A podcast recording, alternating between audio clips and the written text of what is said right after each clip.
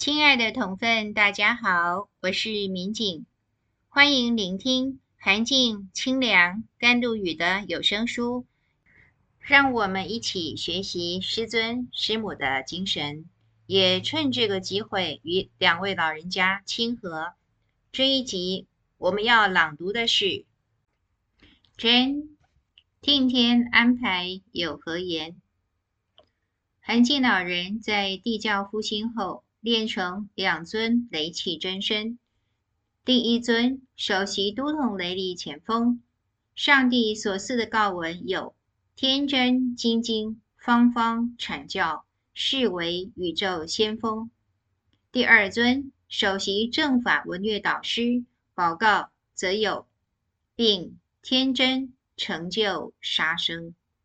由此看来，所谓天真，绝不是头脑简单，而是与天合真，思考行事完全应和天道。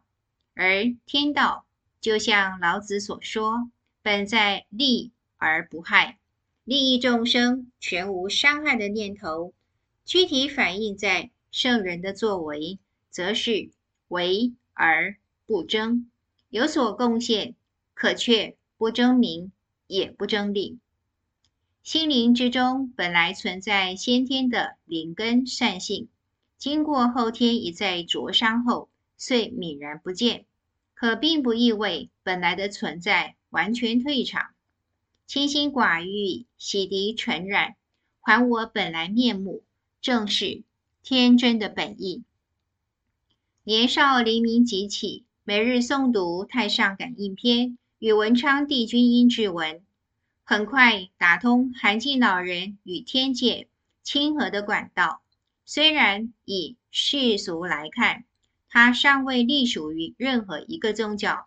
一九一九年五四学运爆发时，他还只是中国公学大二的学生，平素木讷寡言，却能在学生大会中慷慨陈词。从而脱颖而出，成为学生运动领袖，固然有他来自两本善书教化的激励做底。可是韩静老人日后回顾，却清楚地表示，那绝对不是他个人的能力，而是无形自有推手。否则，以他平日的能耐，再加上前有大三、大四的学长，说什么也轮不到自己。刚刚抵台时，通过与天界亲和发表的时事预测，预言美国对台政策将有很大的改变，很快会有军事援助，台湾的前途绝对乐观。如今看来，只觉得天经地义。可是还原到历史现场，只要看看当时多少有力人士在台湾只做了短暂的过客。就积极移民到别的地方，就知道如何了。时事预测发表未久，韩战爆发，中共转而抗美援朝，解放军投入韩战，炮口不再对准台湾，台湾得以休养生息。美国杜鲁门政府也立刻放弃原先声称的洗手政策。派来第七舰队与第十三航空队协防。美军来台带来的不只是军事力量，还有经济的奥援。台湾就在美元中逐渐摆脱风雨，迈步前行，进入静好的安宁岁月。韩静老人在天地教复兴后，不仅要承担救劫的天命，更得为红化。承担授课的大任，他坦诚自己上课从来不备课，因为修正与亲和的上灵为数众多，不晓得上课时前来配合宣讲的是哪一位。反正天真流露，讲到哪儿，自有相关的上灵将士上台说上几句。台上坐着的尽管是后天的他，开示的其实是。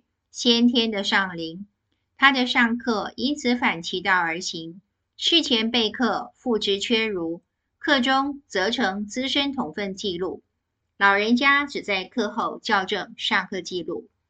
足以调动先天，指导后天。天命具足当然是条件之一，可是老人家也不忘教导弟子，前提还在清心寡欲、消亲旧业。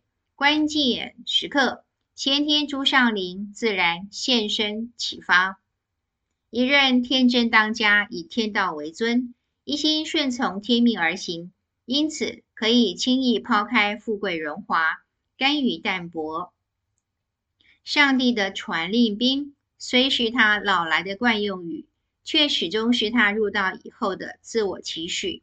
他就读的中国公学校长胡适曾说：“做了过河卒子，只能拼命向前。”涵静老人也有类似的版本。既然做了兵，没有考虑自己的余地，生死要置之脑后。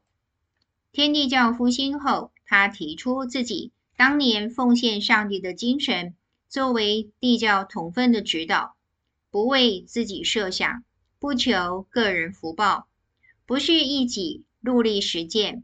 他说这两句话，光凭空想，怎么也想不出来的。